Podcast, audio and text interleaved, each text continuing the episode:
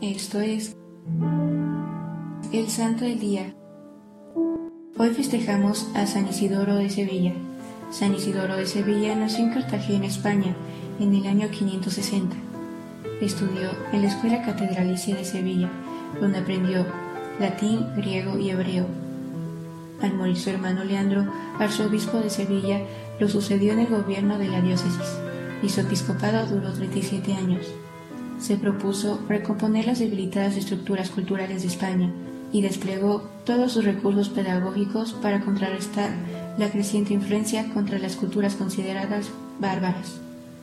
En el Cuarto Concilio Nacional de Toledo, iniciado el 5 de diciembre de 633, estableció las bases de un decreto que fue impulsado por una política educativa obligatoria para todos los obispos del reino.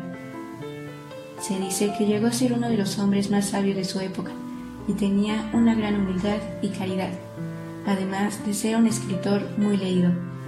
Murió el 4 de abril del año 636 después de en Sevilla, España.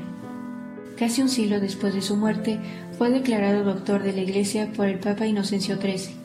De este santo podemos destacar la virtud de la humildad. Hoy te invitamos a practicar la virtud de la humildad y la caridad, así como San Isidoro de Sevilla. Para finalizar, vamos a realizar una oración.